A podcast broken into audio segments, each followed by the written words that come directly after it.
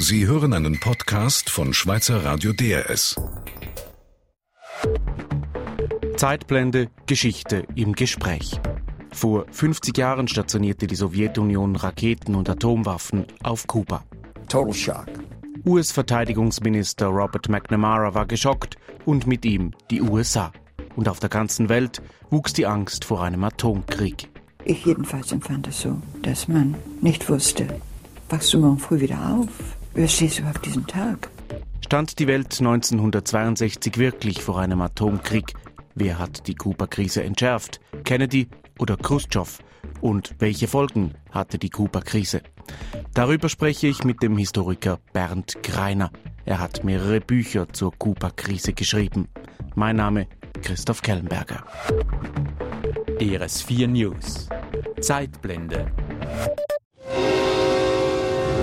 Ihre Raketen brachten die Welt an den Abgrund. Stunden größter Gefahr. So beginnt der ZDF-Dokumentarfilm Nervenprobe zur Kuba-Krise. 15 Tage im Oktober 62. Tage zwischen Angst und Hoffnung. Countdown zum Dritten Weltkrieg.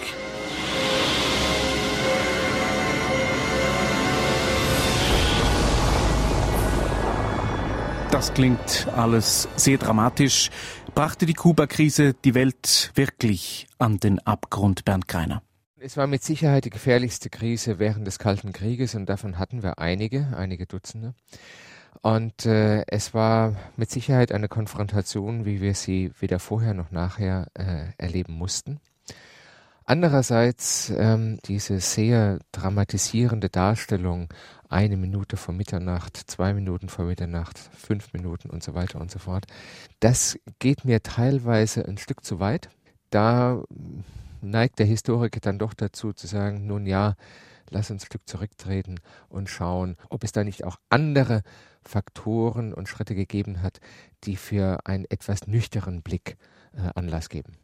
In einem Ihrer Bücher bemängeln Sie ja auch, dass die Kuba-Krise auf die berühmten 13 Tage oft beschränkt wird. Warum? Nun, sie wird erzählt wie eine Kriminalstory, äh, wie ein Mordfall, ohne Vorgeschichte, ohne Vorher, ohne Nachher.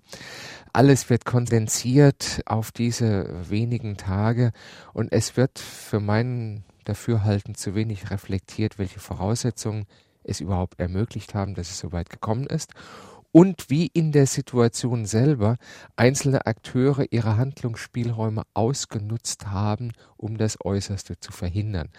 Also diese, diese Engführung, äh, diese Fokussierung auf wenige Tage, das hat doch schon etwas sehr voyeuristisches und sehr ähm, künstlich dramatisierendes.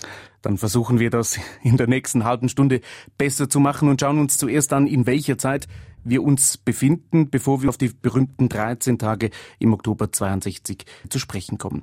1962 sind wir mitten im Kalten Krieg. In Berlin steht seit einem guten Jahr die Mauer Sinnbild für die Trennung zwischen Ost und West. Die USA und die Sowjetunion machen aber im Kalten Krieg nie direkt gegeneinander mobil. War der Kalte Krieg vor allem ein psychologischer Kampf, Bernd Greiner? Nun, den Kalten Krieg schlüssig zu definieren ist sehr schwierig, ähm, allein wegen seiner beiden Wortbestandteile. Ein Krieg für sich genommen ist ja nie kalt. Auf der anderen Seite äh, war das eine, eine Auseinandersetzung, die auch weit über Wortgefechte und äh, diplomatische Auseinandersetzungen um psychologische Kriegsführung hinausging. Es wurden Ressourcen mobilisiert, Ressourcen für militärische Zwecke investiert und gleichsam vernichtet, als hätte man es mit einem realen großen Krieg zu tun. Allein die Milliarden von Dollar, die auf beiden Seiten in die Rüstung, in die Hochrüstung von Atomwaffen eingeflossen sind, illustriert diesen Faktor. Und wir dürfen eins nicht vergessen. Jenseits der nördlichen Halbkugel war der Kalte Krieg über lange Jahre und an vielen Brennpunkten ein heißer Krieg.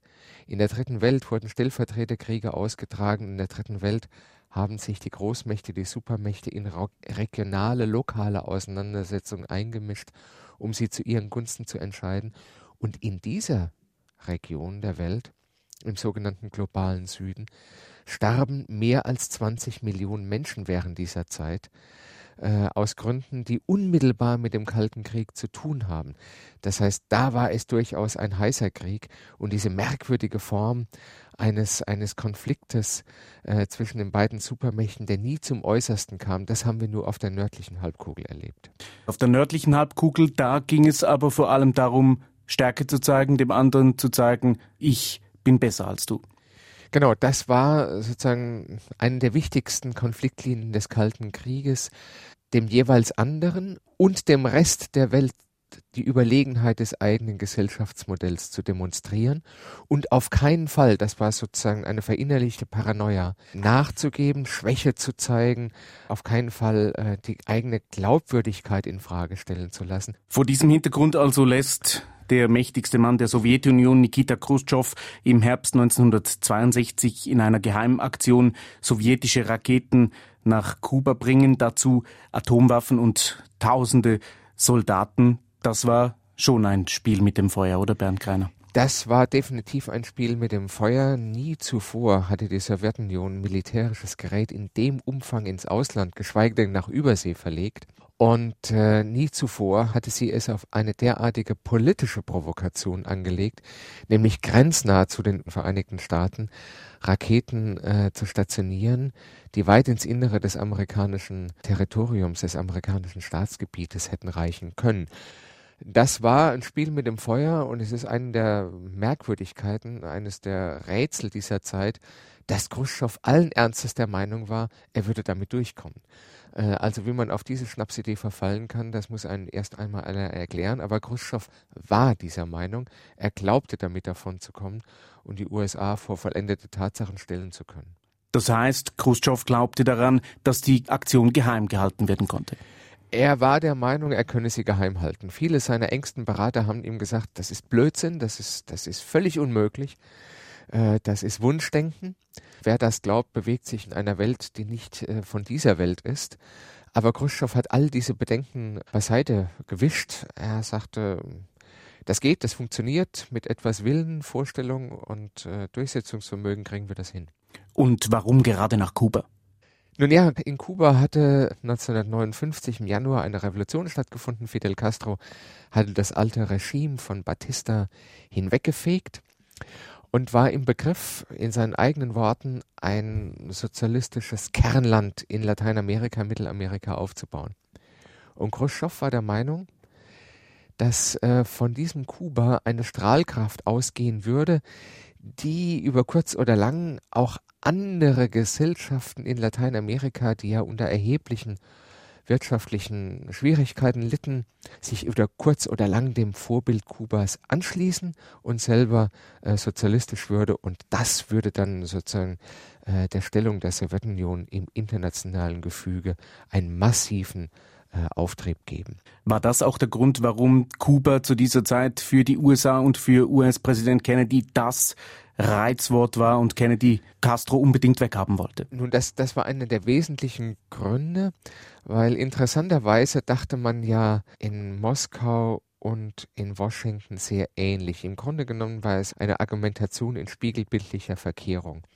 Kennedy pflegte die gleichen Vorstellungen, allerdings nicht mit Hoffnung, sondern mit Angst besetzt wie Khrushchev. Auch er war der Meinung, dass ein sozialistisches Kuba über kurz oder lang die Dominosteine in Lateinamerika zu Fall bringen würde und in seiner Vorstellung würde man dann eine Situation gewärtigen müssen, wo ein Land nach dem anderen quasi wie die Dominos äh, ins sozialistische Fahrwasser gerät. Und deshalb war er der Meinung, verkürzt gesagt, wäre den Anfängen verhindert, dass äh, Kuba sich stabilisiert. In anderen Worten, lasst uns dafür Sorge tragen, dass in kürzestmöglicher Zeit dort ein Regimewechsel durchgesetzt wird, mit welchen Mitteln auch immer. Dann kann man sagen, für beide, die Sowjetunion und die USA, hatte Kuba eine große symbolische Bedeutung im Kampf Ost es gegen West.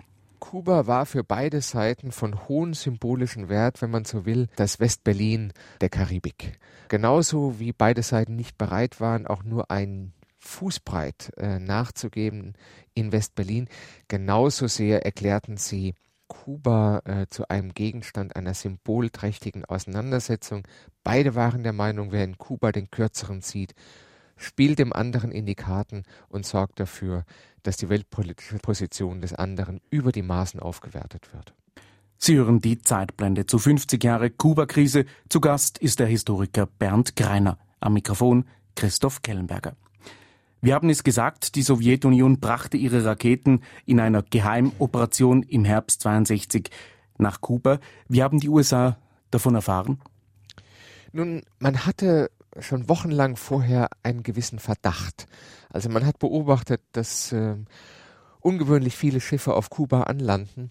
Und deshalb hat man hochfliegende Aufklärungsflugzeuge über Kuba geschickt. Es ging lange Zeit äh, nicht gut wegen diverser negativer Wetterverhältnisse, wegen dichter Bewölkung.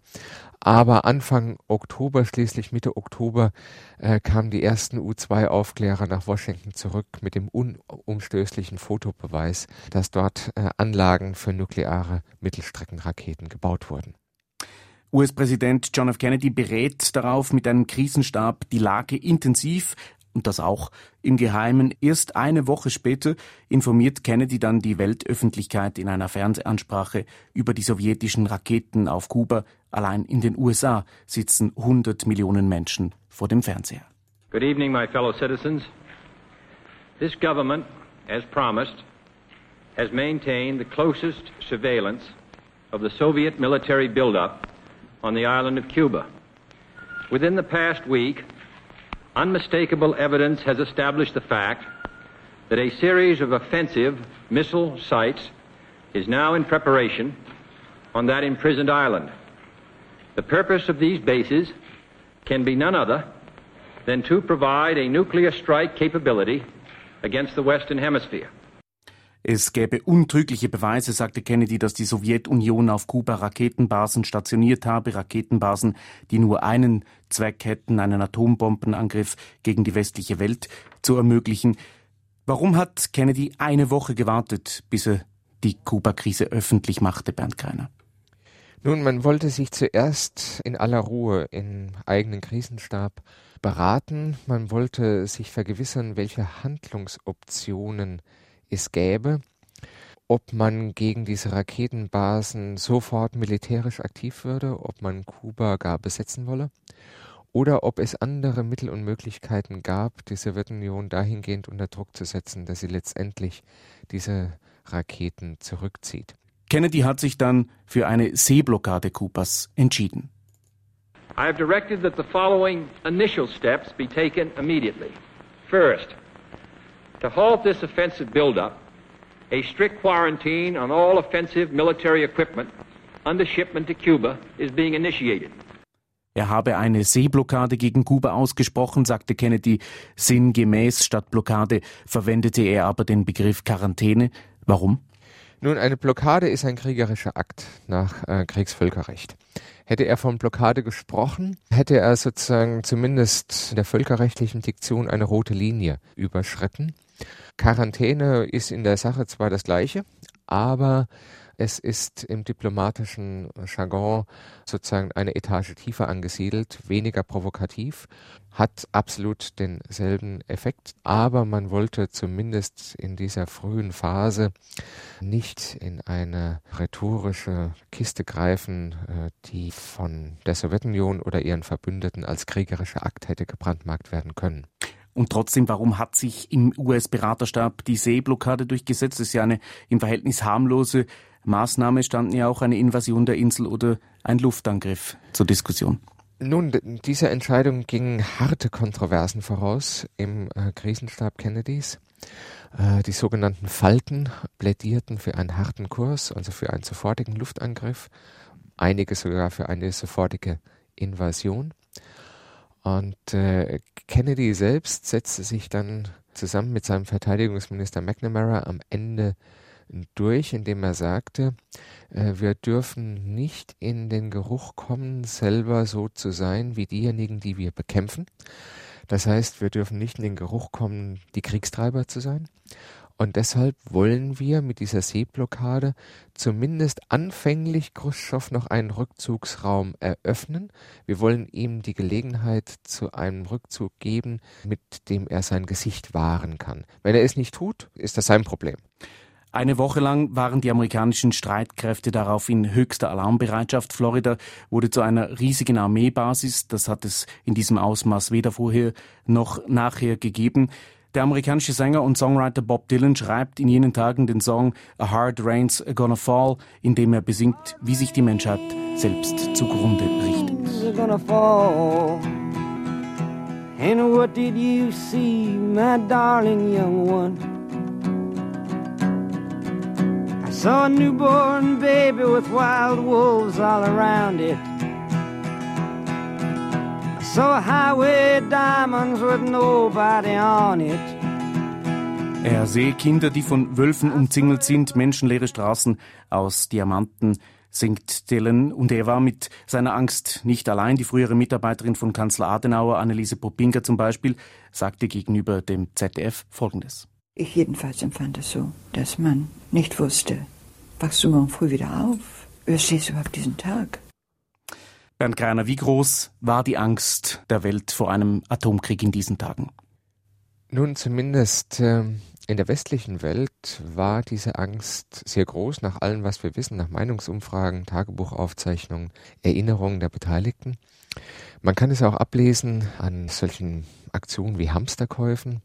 In der Bundesrepublik zum Beispiel, aber auch in den USA und andernorts wurden Supermärkte leer gekauft. Äh, Viele Menschen waren der Meinung, äh, es käme in der Tat zu einem Krieg und sie müssten sich für eine unbestimmte Zeit mit allen möglichen proviantieren.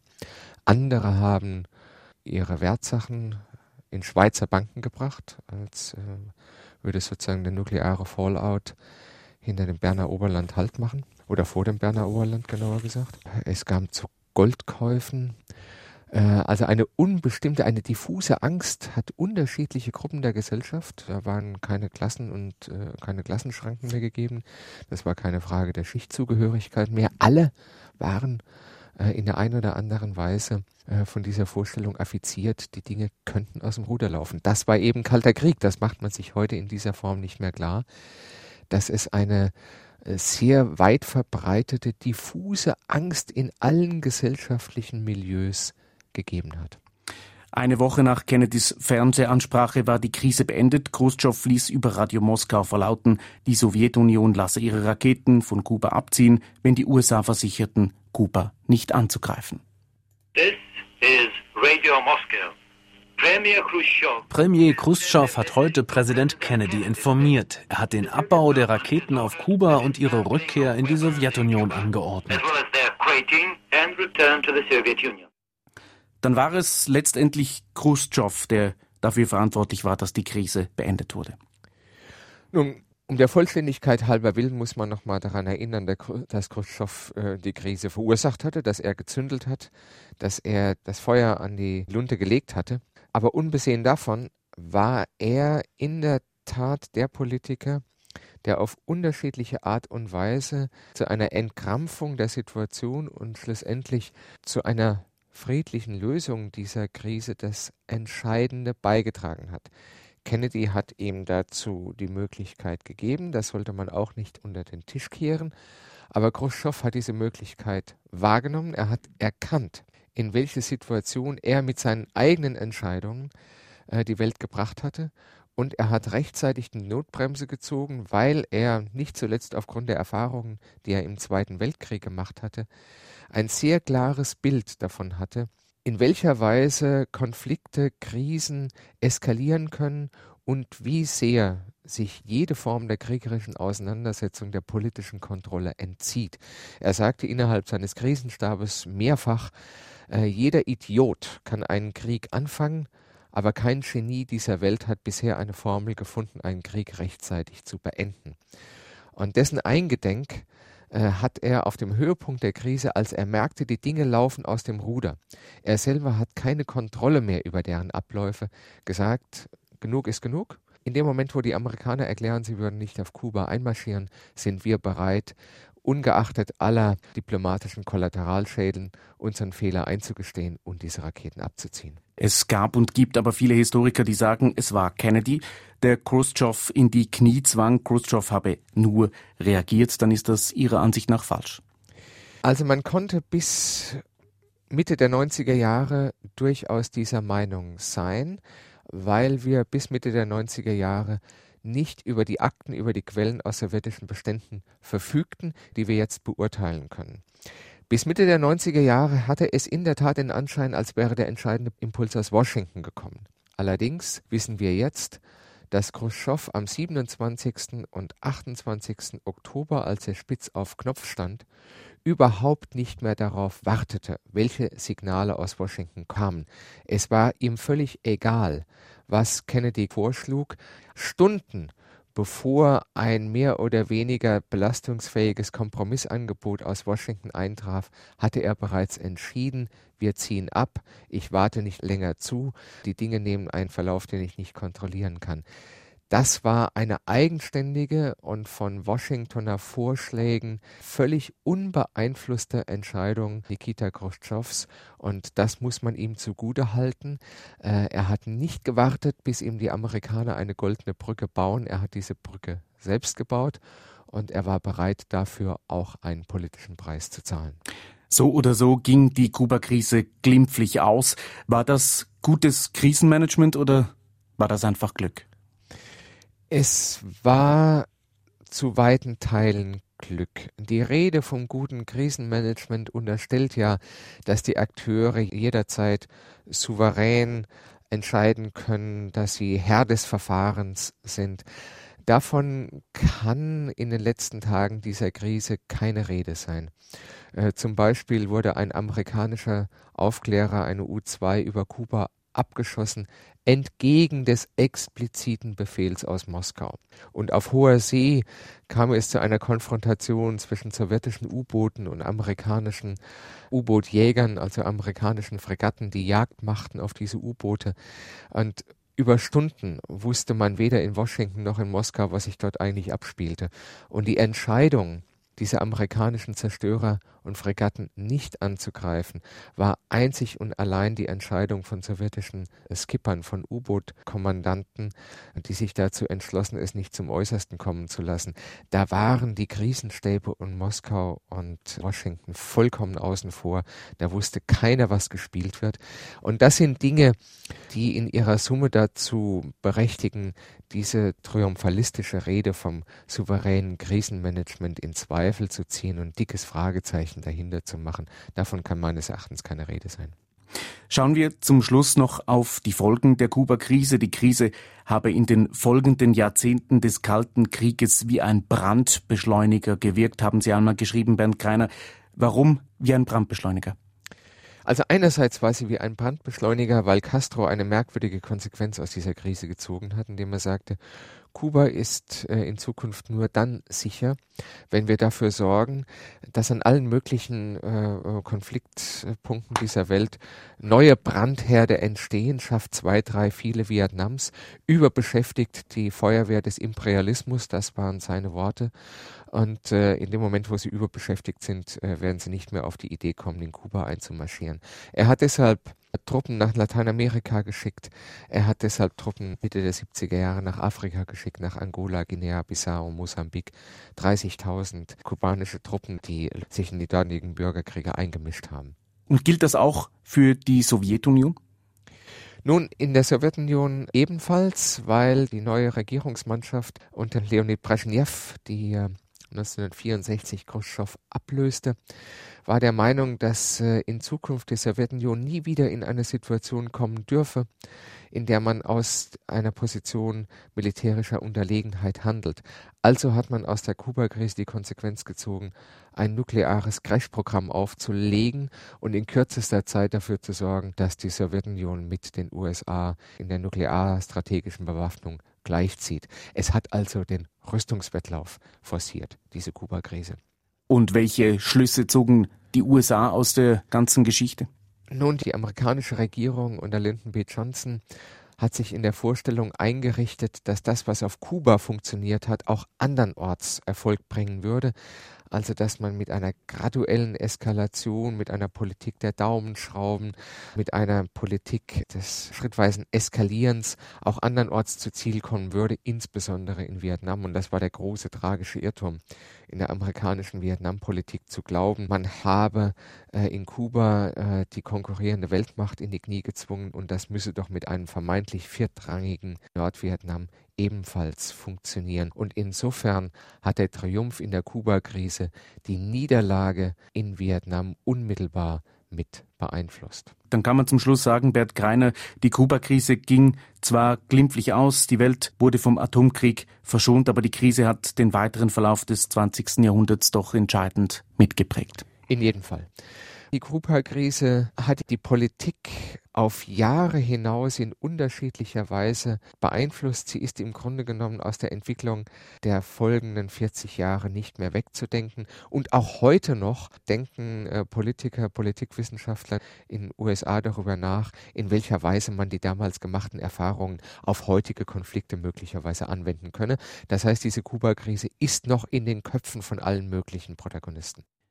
Sie hörten die Zeitblende zu 50 Jahre Kuba-Krise. Mein Gast war der Historiker Bernd Greiner. Mein Name Christoph Kellenberger. Sie hörten einen Podcast von Schweizer Radio DRS. Mehr Informationen auf drs.ch.